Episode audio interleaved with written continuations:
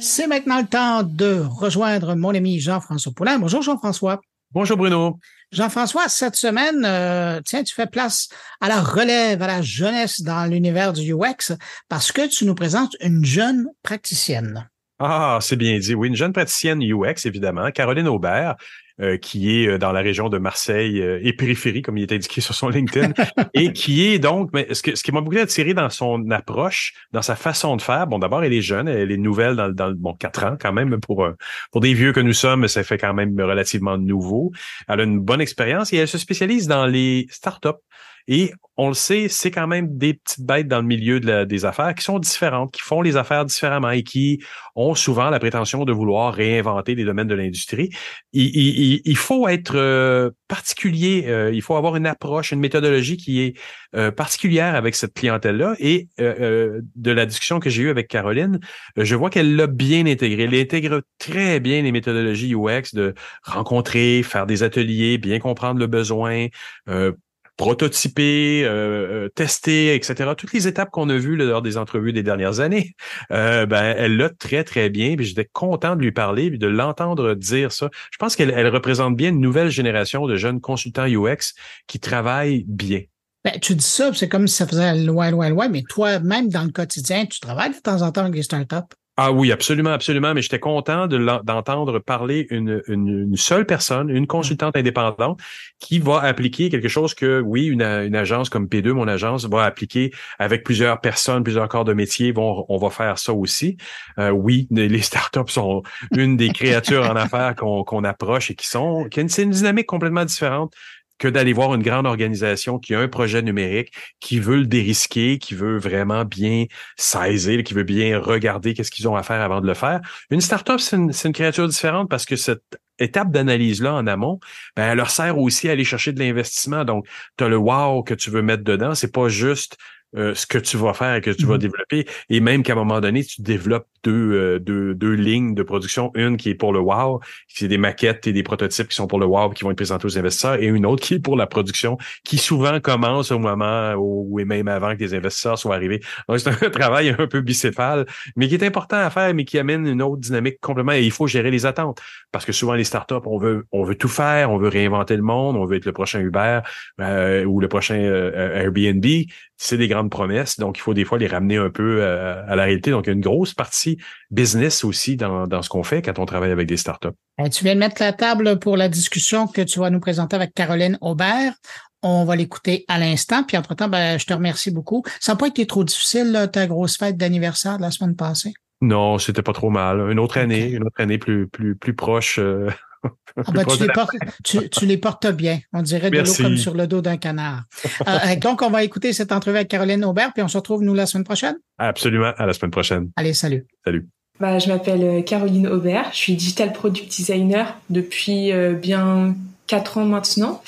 Euh, et voilà, j'ai commencé le freelance il y a trois ans, trois ans et demi peut-être. Et avant, j'étais salariée à Paris au pôle de la défense. Donc c'est là où il y a des très grosses entreprises. Et euh, j'ai pris un petit peu un virage en descendant dans le sud de la France parce que du coup je me suis lancée à mon compte et maintenant euh, je travaille quasiment qu'avec des start-upers, des entrepreneurs ou des solopreneurs. Et donc une vision qui a pas mal changé, voilà, c'est ça. Et, et, et je voulais t'en parler parce que c'est ce que tu as mis sur ton LinkedIn, ça m'a intrigué. Comment ça a influencé ta pratique de product designer? Qu'est-ce que ça, euh. qu'est-ce que ça t'a amené comme Parce que c'est un monde complètement différent. C'est des impératifs qui sont différents que si on nous amène un gros contrat euh, géré par des, des, des, gestionnaires. C'est une dynamique complètement différente là. Mm, ouais, c'est clair. Euh, bah, quand j'étais en tant que salarié, bah, on connaît tous les, les grosses entreprises, ça a des lourds process. Euh, il y a des équipes euh, assez euh, complexes, des grandes équipes. moi, quand j'ai débarqué en tant que, freelance, bah, il y avait personne en fait, il y avait que moi. moi, donc j'ai dû monter mes propres process face à ces startups et ces entrepreneurs pour essayer de matcher au mieux avec leurs besoins et leurs demandes. Et l'idée, c'était vraiment ça. C'était, je suis pas juste dans la production, je suis dans l'accompagnement par rapport à mon métier. Il y a beaucoup aussi de pédagogie à avoir parce que c'est simple, ils ne savent pas trop quel est notre métier en fait. il faut venir démontrer expliquer à quoi on sert, en quoi ça va leur servir et pourquoi c'est pertinent de travailler avec nous. Et donc ça, c'est euh, une grosse partie de mon, de mon travail aussi qu'il faut pas négliger. Euh, je dirais bien, avant de commencer une mission, je passe peut-être deux à trois heures de call avec un client pour euh, expliquer ma vision. Et, et, à quoi ça va leur servir aussi là? Voilà, ça exactement. C'est moi, je suis vraiment là pour cadrer. En fait, si tu veux, j'ai des entrepreneurs. souvent, ils ont une, une big idée, quoi. souvent, leur idée, elle découle d'un problème que eux avaient à la base dans leur domaine d'expertise, par exemple un gestionnaire patrimoine qui avait une problématique. Euh, du coup, il y répond en créant un nouveau produit. Donc, euh, juste pour remettre un petit peu le décor, je fais beaucoup de SaaS en fait. Voilà, de voilà. Et, euh, et donc l'idée, c'est de l'accompagner jusqu'à la réalisation concrète d'un MVP euh, pour aller chercher des financements ou pour euh, lancer sa startup. Moi, je suis vraiment très très early stage, qu'on va dire. Et voilà, c'est à peu près ça. Ouais. Et, et c'est le danger aussi, étant early stage ou très très en amont dans le processus, avant que les avant que les euh, les investisseurs arrivent, ça veut aussi dire que l'entrepreneur il est il, est en urgence, il n'y a pas un budget illimité, c'est son argent à lui ou elle qu'ils investissent pour mm. arriver à quelque chose. Donc ils sont très exigeants, mais en même temps ils réalisent qu'ils n'ont pas un temps infini pour le faire non plus là. Ouais, c'est ça. C'est en fait, il faut aller euh, super vite. C'est euh, genre, euh, c'est même pas tromper vite pour rebondir. Là, c'est vraiment la création du MVP. C'est il faut mettre sur papier prototype leurs idées. du coup, souvent, moi, ce que je fais, c'est que j'ai deux types de devis. J'ai avoir le, le, devis avec l'accompagnement en prenant en compte l'analyse tu vois, de, du marché avant, avec toute la user research. Euh, et étonnamment, euh, c'est assez compliqué à vendre euh, à ce niveau-là parce qu'en fait, le start-upper, l'entrepreneur, euh, il a fait son étude de marché, il, a fait son benchmark, il sait à quelle problématique il répond et du coup, il est dans sa vision. moi, l'idée, c'est vraiment de venir poser les questions qui fâchent, mais avec diplomatie, on va dire. en fait, moi, je suis vraiment, je suis on, me paye pour être la chieuse, c'est-à-dire que je viens questionner toutes les réflexions et euh, toute la vision du produit de mon client. Et souvent, en fait, euh, ils se retrouvent un peu coincés et bloqués, mais ça, ça leur fait plaisir, en fait, qu'on s'en rende compte à ce moment-là, dès le début du produit, que je vienne challenger ça comme ça. Ben, ça fait plaisir ou ça choque ou ça, ça gratte euh, un peu beaucoup, parce qu'en fait, parfois, tu peux aussi les mettre devant des évidences qui font que ça remet en, en, en cause leur modèle d'affaires. Mais complètement, en fait, euh, moi, je suis pas là pour monter un monter leur modèle, euh, leur business model. Ça, c'est pas mon, job. Par contre, je suis là pour le challenger, pour savoir si le produit va être en adéquation avec euh, leur idée. Et ça m'est arrivé d'avoir un client qui n'avait pas pris le devis avec toute la recherche avant. Euh, du coup, bah, j'étais plus là en mode, on va dire, euh, UX, designer et pas product designer. Et euh, du coup, bah, il a lancé son produit, ça marche pas pour le moment, alors que bah, les maquettes sont dingues, que ça a été développé, etc. Et le problème, c'est qu'il a du mal à faire un pivot et qu'il a peur. Et le problème, c'était un petit peu ça aussi. Hein, c'est c'est si on refuse de faire tout ce travail en amont, on prend des risques, quoi. Et c'est des risques qu'il faut pas négliger et oui, et, parce qu'on veut aller chercher des investisseurs, on n'a pas, euh, comme comme je le disais tout à l'heure, on n'a pas des sommes illimitées pour réessayer et réessayer et réessayer. C'est ça. Et, je ne sais pas si tu te fais face à ça, mais beaucoup de ces entrepreneurs-là sont un peu dans le modèle des startups qui pensent avoir trouvé le prochain Uber ou le, prochain Apple ou autre. Là. Ils se, ils se croient beaucoup. Oui, la remise en question n'est pas toujours possible non plus. Là. Alors euh, là, moi, en fait, je fais un filtre en amont, c'est-à-dire que pendant ces fameuses deux à trois heures de call avec euh, mon client, je jauge un peu la faisabilité du projet. Et si vraiment c'est quelque chose vraiment trop d'utopiste, moi j'y vais juste pas en fait. Je me couvre et j'y vais pas et, et je dis euh, ça va pas être possible, je suis pas la personne qu'il vous faut quoi. Moi je suis prête à refuser euh, des offres qui qui sont un peu traquenards. Tu vois l'idée? Oui, oui, non, mais absolument. Non, non, mais il y a, y a, effectivement un danger dans la personnalité même des entrepreneurs euh, avec qui on fait affaire. C'est un peu ça. Moi, je me couvre aussi parce que bah, derrière, j'ai quand même euh, ma posture euh, de professionnel qui est en jeu. Et euh, si je fais tout un produit et qui bide complet, parce que j'avais pas fait les recours, parce que j'avais pas proposé un devis pour faire la research avant, etc. Bah, je vais pas, je vais pas aller me brûler les ailes. Non, c'est quelque chose d'ailleurs que je déconseille. Hein. C'est en tant que freelance, il faut pas non plus accepter tout ce qui arrive. il faut savoir filtrer, filtrer les demandes. Oui, parce qu'en principe, la personne peut aussi revenir contre toi si en aval il s'aperçoit que le concept tient plus la route, mais que tu as as omis de le dire ou omis d'offrir une, un service de remise en question, si on veut l'appeler comme ça. Bah, je sais pas s'ils peuvent le faire euh, légalement en France ou pas, j'en sais rien, en toute honnêteté. ça n'a pas été fait. ouais, c'est ça. Mais en tout cas, moi, la manière dont je travaille, c'est transparence à fond. Donc, euh, même pendant ces deux heures de call avec mes clients, euh, je leur dis, je vais vous poser des questions, je vais être chiante, je vais être là pour challenger. Si vous êtes pas prêt euh, à, vous confronter à mes questions, mes questions qui des fois euh, sont juste avec un point de vue extérieur, avec une vision, on va dire euh, enfantine, parce que bah, j'ai pas la science infuse et je connais pas tous les domaines d'expertise de la planète. Mais en tout cas, moi, quand je rentre dans un milieu, ça permet de prendre de la hauteur et de prendre du recul sur le projet. Et si pour moi ils sont pas prêts à entendre ça et qu'ils sentent que le fil et moi je sens le feeling passe pas dès la première réunion, c'est des projets où je où je ne vais pas en fait, hein, tout simplement. Et est-ce que tu considères que dans ce dans le créneau que tu as d'accompagner les startups, tu as aussi celui de la responsabilité de continuer après l'investissement, arrivent les sous, arrivent les possibilités de, de, de poursuivre le projet. Est-ce que tu suis les projets en, en, post-investissement également?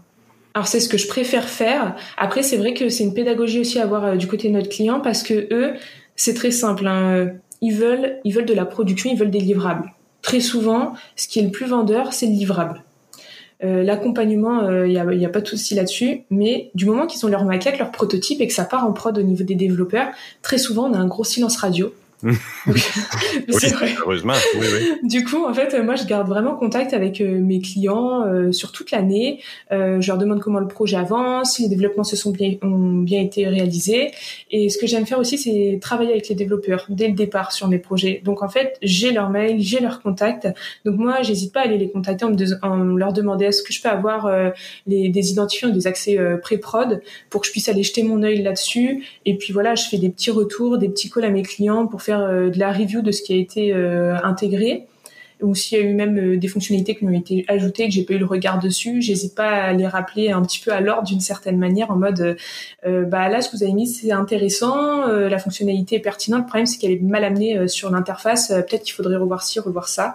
Et voilà, c'est vraiment un suivi que j'ai moi. C'est pas eux qui vont revenir vers moi, c'est vraiment à moi euh, d'entretenir en fait ce, ce, conseil et cet accompagnement jusqu'au bout en fait. Et, et, ça se vend bien, ça, ce, parce qu'en tant que product designer, en principe, si le produit est développé sur un an, tu devrais être présente dans l'année de production également pour faire ces, ces, ces, points de QA là, ces points de validation là. là.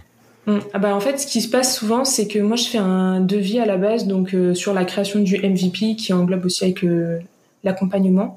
Et derrière, ce qui va se passer, c'est que je vais vendre des batchs d'heures, par exemple, euh, je sais pas moi, 20 heures, 50 heures, 100 heures, en plus sur un devis annexe, enfin un autre devis, où en gros ils pourront faire appel à mes services euh, s'ils ont besoin pour le suivi exactement.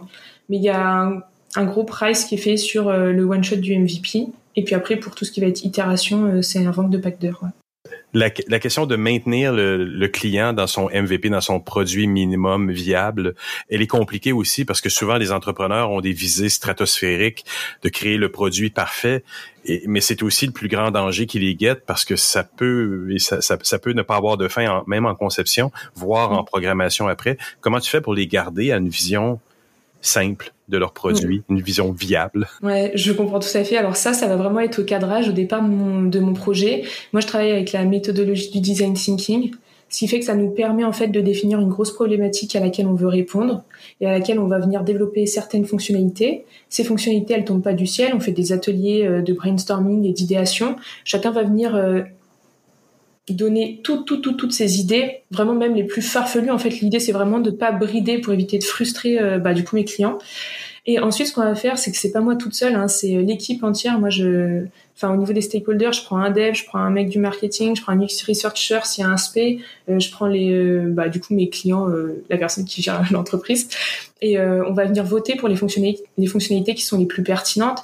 Et une fois que ça s'est ancré, en fait, ça va plus bouger avant la sortie du MVP. Et ensuite, s'il y a des retours utilisateurs en mode, ben, nous, on aimerait bien si on aimerait bien ça, là, on va venir créer un backlog et on va encore une fois revoter les fonctionnalités et les prioriser pour pouvoir venir les développer. Et, et récemment, j'ai vu aussi beaucoup de, de, des questions de AI, de, d'AI, de, de, clients qui disent non, mais l'AI va, va dynamiser l'interface, l'AI va faire ceci, l'AI va. Ça, ça devient l'espèce de panacée aussi récemment que dans les startups, on me sort beaucoup. Est-ce que ça t'arrive aussi et comment tu le gères? Euh, alors moi, euh, par rapport à l'intelligence artificielle, ce qui revient le plus, ça va être euh, plutôt comment l'utiliser au sein de notre métier. mes clients veulent pas trop forcément l'intégrer directement dans leurs produits. J'ai un peu de la chance parce que si c'est pas pertinent, il n'y a aucune raison. De toute façon, à chaque fois que quelqu'un veut mettre quelque chose dans mon produit, il a intérêt d'avoir de très bons arguments. mais mais mais si, ouais, bah oui, je, je filtre. Et sinon, ça va être plus par rapport à l'intelligence artificielle en tant qu'outil pour mon métier. Et euh, là, je trouve que ça a du sens parce que même à partir de maintenant, moi, je l'utilise quand je rentre dans un domaine, par enfin c'est un exemple d'utilisation. Euh, imaginons là, je travaille pour un gestionnaire patrimoine, j'y connais rien en gestion de patrimoine parce que deux mois avant, je travaillais pour le pharmaceutique, puis deux mois encore avant, je travaillais pour l'écologie. Donc ça, j'y connais rien. Ben en fait, euh, je vais je vais venir écrire des prompts au niveau de l'IA pour euh, essayer de m'aider sur savoir quel type de user flow on peut avoir dans ce domaine, quels sont les besoins des, des personnes qui sont dans ce domaine-là, etc. Et ça, ça m'aide à faire une sorte de un, un petit peu euh, un coup de balai pour dépoussiérer, euh, enfin, pour dépoussiérer tout ça. Et euh, voilà, ça m'aide pas mal pour faire la création de user flow. oui, on en est là. ouais, Et quand j'ai besoin de faire de la création de contenu. Mais ça s'arrête là pour le moment. L'industrie, l'industrie en est rendue là, effectivement. Mais écoute, tu as une pratique qui est vraiment super intéressante. Si les gens veulent suivre ce que tu fais ou est-ce que des choses que tu publies, euh, ils doivent aller où? Euh, moi, je suis très très active sur euh, LinkedIn. Donc c'est mhm. Caroline Aubert entre parenthèses ma figue, c'est le nom de mon ma mini entreprise. je me suis pas embêtée, hein, c'est juste le, le verlan de Figma parce que c'est mon logiciel ah. de cœur. Bah oui. et, et pareil, du coup, j'ai mon site internet, c'est mafig.com. Voilà. Super. On invite tout le monde à aller suivre ça euh, ou te suivre toi. merci beaucoup, Caroline. Mais merci à toi.